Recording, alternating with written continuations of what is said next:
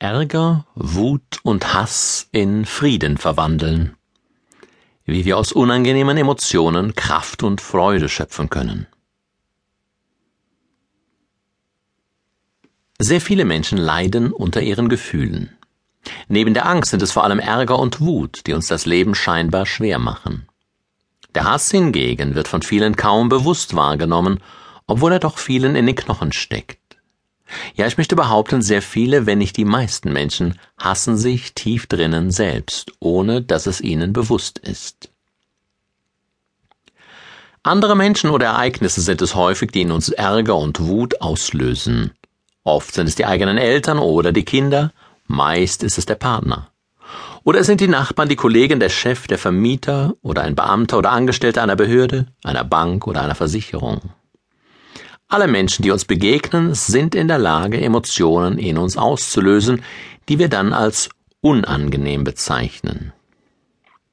Um zu lernen, diese Emotionen in Frieden zu verwandeln, ist es hilfreich zu verstehen, woher diese Energien kommen und welchen Sinn sie machen.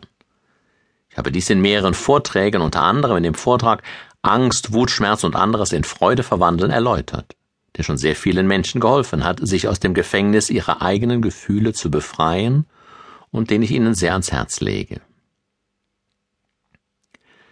Wenn andere Menschen in uns Ärger und Wut auslösen, dann ist das ein segensreicher Vorgang. Ja, Sie haben richtig gehört. Wenn Ihre Schwiegermutter oder Ihr Kollege Sie ärgert oder wütend macht, dann gehört das zu Ihrer bzw. seiner Aufgabe. Es ist deren Job, das zu tun. Warum? Weil sie es ganz offensichtlich tun. Denn alles, was geschieht in unserem Leben, hat seinen tiefen Sinn, ist also sinnvoll und soll geschehen. Aber ehrlich, wollen Sie wirklich erfahren, warum andere Sie ärgern oder wütend machen? Sind Sie wirklich bereit, den Sinn in diesem Vorgang zu erkennen, oder wollen Sie weiter schimpfen und wettern und verurteilen? Das haben wir eigentlich lange genug gemacht, oder?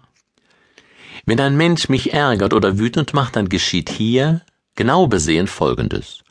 Durch seine Worte oder Handlungen löst dieser Mensch in mir ein Gefühl aus, das in mir schon lange vorhanden ist. Er verursacht dieses Gefühl also nicht, er steckt dieses Gefühl auch nicht in mich hinein, sondern er löst es aus.